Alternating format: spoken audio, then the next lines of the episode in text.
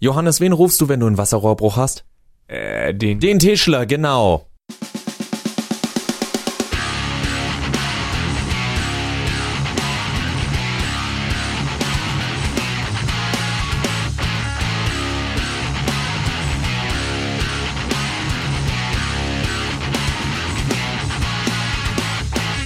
Was ist das für ein bescheuertes Opening diese Woche bei Daran geht die Welt zugrundes und Robots and Dragons Mehrspieler, der Podcast über Videospiele und Videospielkultur und was so alles in dem Sektor vor sich geht. Und nochmals, hä?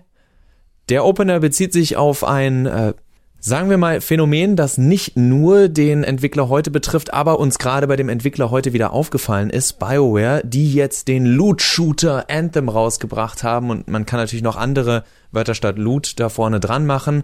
Anthem ist ja mehr als nur ein Loot-Shooter, zum Glück. Äh, aber die Frage ist, warum macht eigentlich ein Studio wie BioWare so ein Spiel?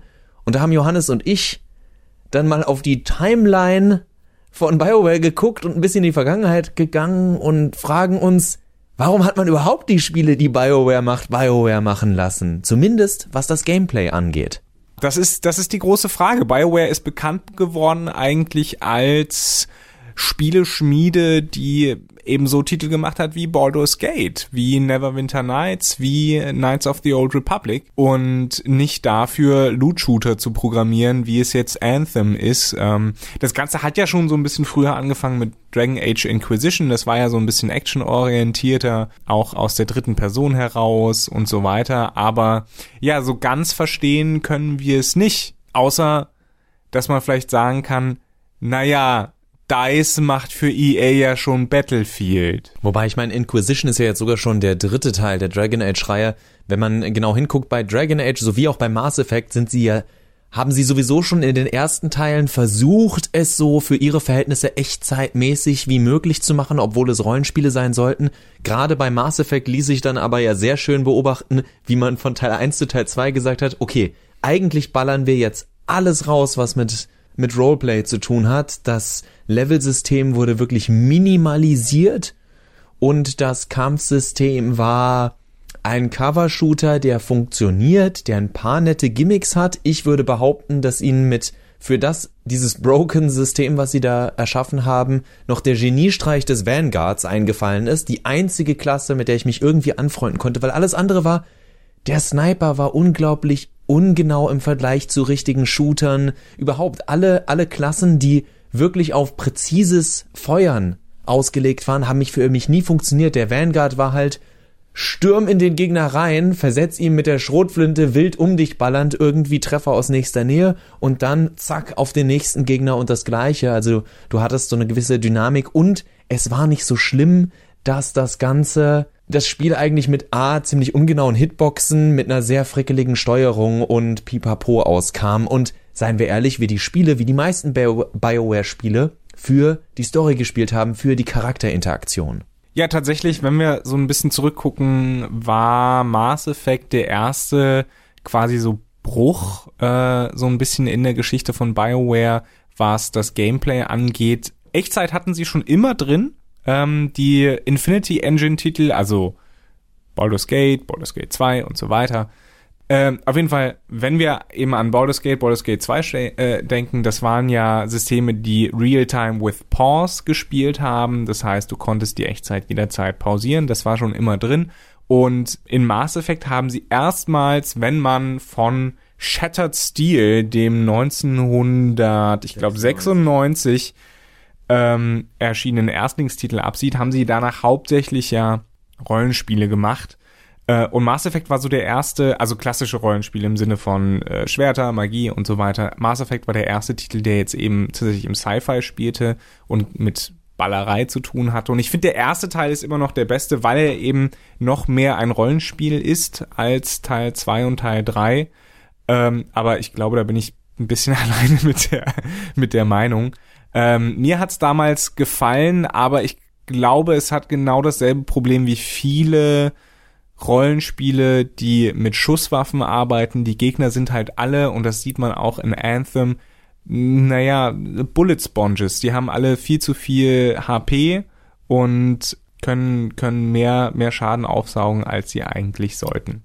Aber gehen wir noch ein bisschen spezifischer eben auf BioWare und unser Ausgangsproblem mit, warum BioWare, warum diese Spiele. Jetzt kommt eben genau dieses äh, Mass Effect 1 zum Beispiel hat die meisten Rollenspielelemente, aber meine Güte, alles was Steuerung zu tun hatte von Charakteren, von Fahrzeugen, also dieses Spiel ist berüchtigt dafür, wie schlimm sich die Fahrzeuge steuern lassen. Und ich weiß das noch. Das eine. Da, äh, ja, genau, das eine. Und ich weiß noch, dass in der Fortsetzung gesagt wurde, oh, so viel besser. Und ich dachte mir, oh Gott, das ist so viel besser. Nee, in der Fortsetzung hattest du ja keine Fahrzeuge, bis auf, glaube ich, ein DLC für Teil 2 oder 3, wo du mit so einem Fliegeding unterwegs warst. Und das war auch ein bisschen scheiße. Genau, und dazu wurde schon gesagt, aber es ist nicht mehr so schlimm wie in 1. Ich dachte, genau, und da sind wir bei einer guten Beschreibung für das Gameplay in Bioware-Spielen nicht mehr so schlimm, beziehungsweise was auch sehr schön passt, ist das schreckliche, schreckliche Wort verschlimmbessert. So kann man zum Beispiel sagen, ja, Dragon Age 2 und Dragon Age Inquisition haben sich immer flüssiger spielen lassen als der jeweilige Vorgänger, aber gerade Dragon Age war irgendwann nur noch, naja, press X to fight.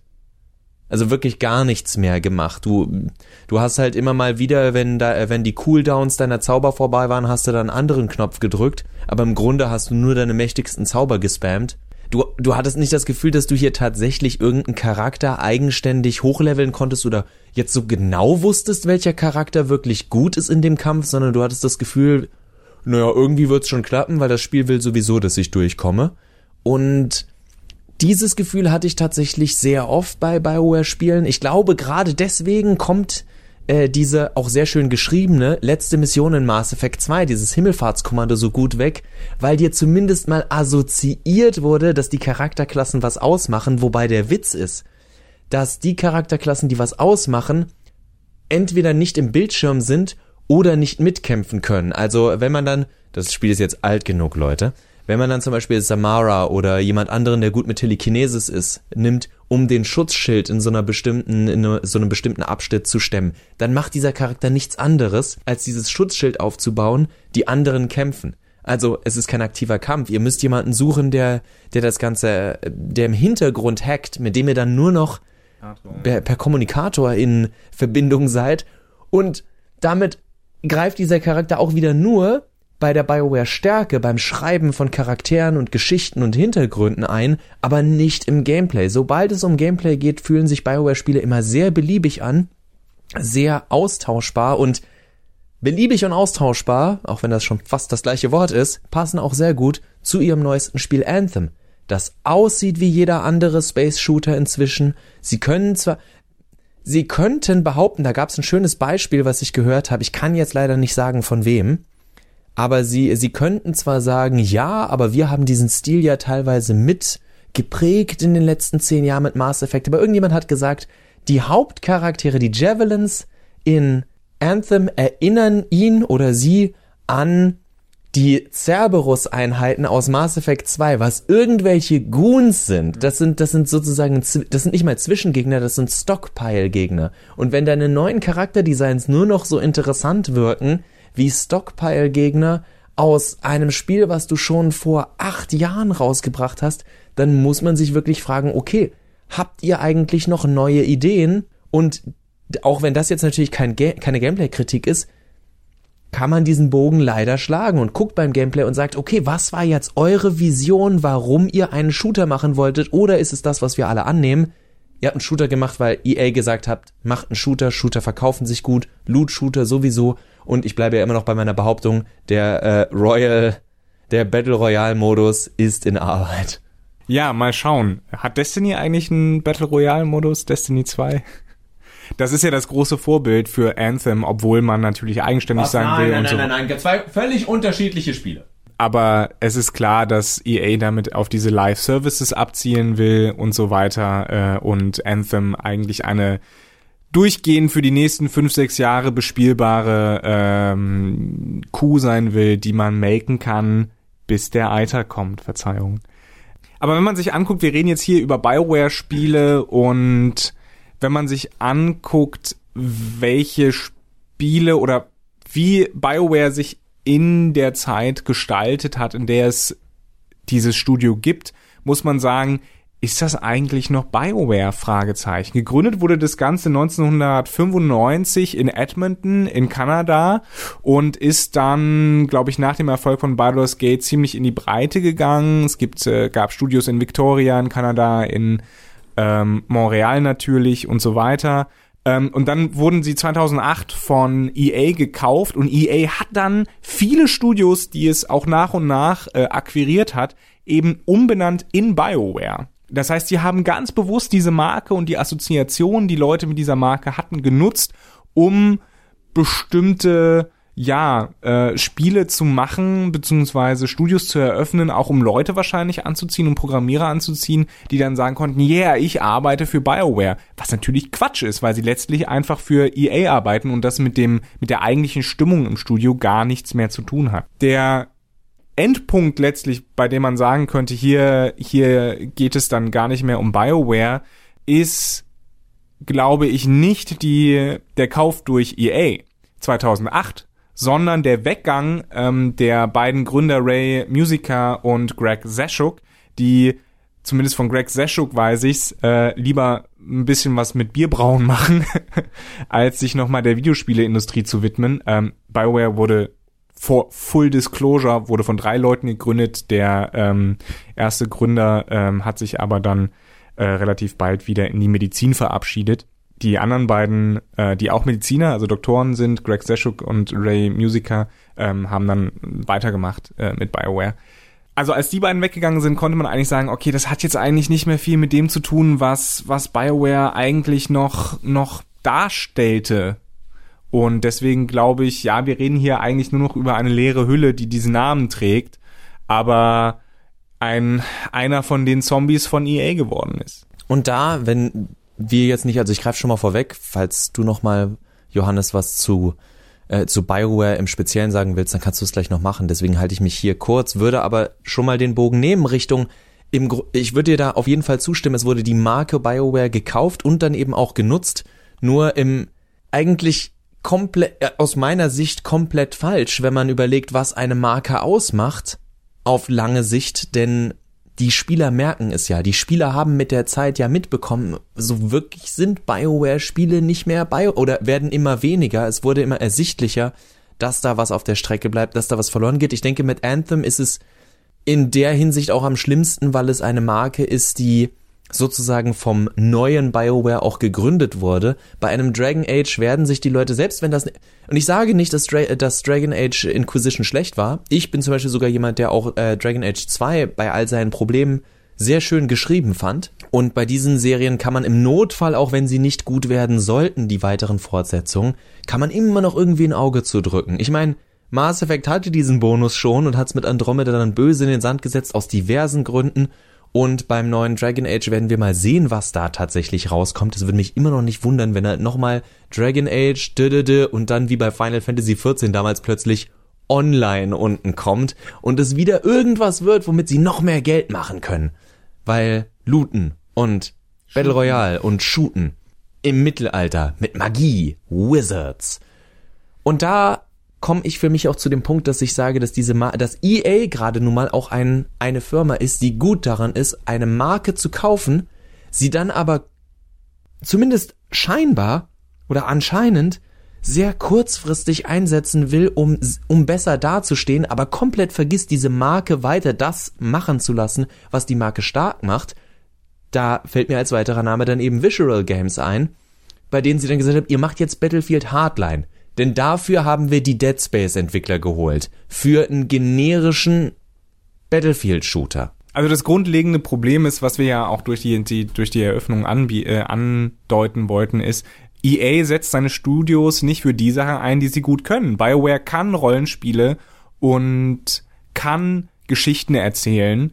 Und was machen sie? Ein Loot-Shooter, der ganz viel Lore haben soll, aber dessen Story eher dünn ist. Was kein Wunder ist. Es ist ein Online-Spiel, es ist ein Loot-Shooter. Da geht's nicht darum, eine tolle Geschichte zu erzählen, sondern dass die Leute mit diesen Raumanzügen durch die Gegend ballern können, sprichwörtlich. Also äh, statt dass BioWare sich konzentriert eben auf ein neues Dragon Age oder vielleicht äh, eine, eine sinnvolle Fortsetzung von Mass Effect. Ich muss ja sagen, Mass Effect 1 ist tatsächlich immer noch einer meiner Lieblingstitel von BioWare, ähm, an dem ich, mit dem ich ganz viel Spaß hatte, den ich glaube ich sogar zweimal durchgespielt habe, aus, weil, weil es so schön war. Also statt dass sie auch diese starken Marken nutzen und auch starke Spiele dazu entwickeln, muss ich jetzt äh, eins der BioWare Studios, es gibt ja mehrere, dann eben mit der Pflege von Anthem rumschlagen, das nach seinem dritten oder vierten Launchtag also es gab irgendwie drei oder vier Launches. Ihr, ihr alle habt wahrscheinlich diese Tabelle gesehen, wann, wann man wo Anthem spielen kann. Jetzt eine, eine Roadmap aufgelegt hat, um das Spiel noch viel besser zu machen. Wo, wo man sich fragt, warum geht's nicht von Anfang an so? Beziehungsweise in dieser Roadmap dann schon Sachen drin sind, die sie jetzt wissen, dass sie sie verbessern müssen, weil ja vieles nicht geklappt hat. Da sind wir wieder bei dem Thema. Schön, dass Videospiele rausgebracht werden, damit sie noch in einem Quartal erscheinen für die ganzen Investoren, einer Firma und nicht dafür, dass tatsächlich noch ein Unterhaltungsmedium aus Unterhaltungszwecken rausgebracht wird. Ich meine, wir wissen, dass sich das immer sehr naiv und blauäugig anhört und das ist zu Teilen auch natürlich wahr, aber gleichzeitig stellt sich die Frage, Wer hat denn jetzt tatsächlich was davon? Niemand hat was davon, dass diese Spiele früher rauskommen. Mass Effect Andromeda ist auf lange Sicht ein Verlust, dass sie es so früh rausgebracht haben, dass sie es so unfertig rausgebracht haben. Die Marke Mass Effect haben sie mit Andromeda so sehr vor die Wand gefahren, dass es kaum noch eine Rettung gibt. Die Marke Anthem fahren sie gerade aus dem Stand derart gegen die Wand, dass die Frage ist, inwiefern sich das retten lässt. Ich meine, es ist nicht unmöglich, man sehe sich, weil ich es eben genannt habe, Final Fantasy XIV an. Es gibt Spiele, die einen katastrophalen Start haben und dann durch einen langwierigen Rehaul irgendwie wieder so umgestaltet werden, dass es auch finanziell funktioniert. Aber der, die Tatsache ist, dass da jetzt gerade so viel Energie und aus unserer Sicht, was uns auch wichtig ist, Kreativität reingesteckt werden muss in ein Spiel, das so einfach nie hätte erscheinen dürfen und das schlichtweg, man kann es nicht anders sagen, von den falschen Leuten produziert wurde. Warum nicht ein Studio wie DICE, das jetzt schon seit Jahren sich mit Shootern rumschlagen muss, mit sowas beauftragt wird? Warum nicht Respawn, statt Apex Legends unter anderem auch, sich tatsächlich Anthem zur Brust hätte nehmen können und man eventuell auch aus Anthem einfach das hätte machen können oder dass das, was Apex Legends ist, sozusagen nur ein Teil von Anthem ist. Das sind alles Gedankenspiele, die man problemlos hätte umsetzen können, aber irgendjemand hatte die geniale Idee, den Tischler zu rufen, als es einen Rohrbruch gab. Versteht das nicht falsch. Wir haben beide Anthem tatsächlich nicht gespielt. Äh, deswegen kritisieren wir auch nicht das Spiel. Wenn ihr Spaß daran habt, super, freut mich für euch. Wenn ihr die Story toll findet, super, freut mich für euch. Freut uns für euch. Ja, Nein, was, mich nicht.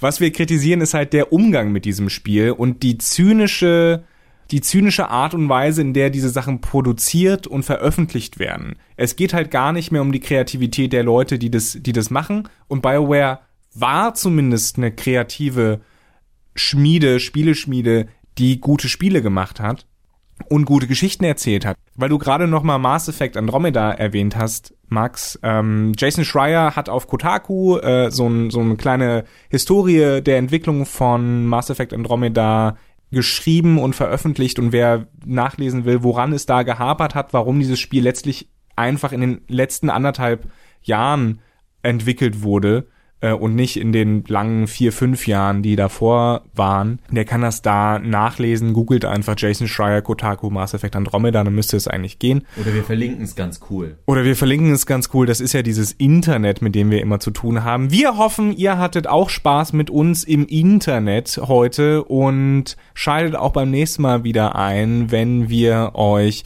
den Zynismus der Spieleindustrie um die Ohren schlagen. Oder es kommt ganz unverhofft ein total cooles Spiel raus oder jemand trifft eine total coole Entscheidung, aber machen wir uns nichts vor. Nein, wir hoffen weiter, sonst würden wir das ja alles nicht machen. Wir lieben immer noch Videospiele. Wir lieben halt nicht alle Videospiele und wir lieben ganz bestimmt nicht alle Entwickler und Publisher. EA. Und die, die anderen wissen auch genau, dass sie gemeint sind, aber ich werde sie auch in dieser Folge you know nicht. Who you are. Ihr wisst, wer ihr seid, ihr wisst, was ihr getan habt. Wir wünschen euch noch eine ganz tolle, angenehme, erfolgreiche Woche, in der ihr nicht aber Tausende Dollar und Euros für Mikrotransaktionen ausgebt. Bis zum nächsten Mal. Tschüss. Auf Wiederhören.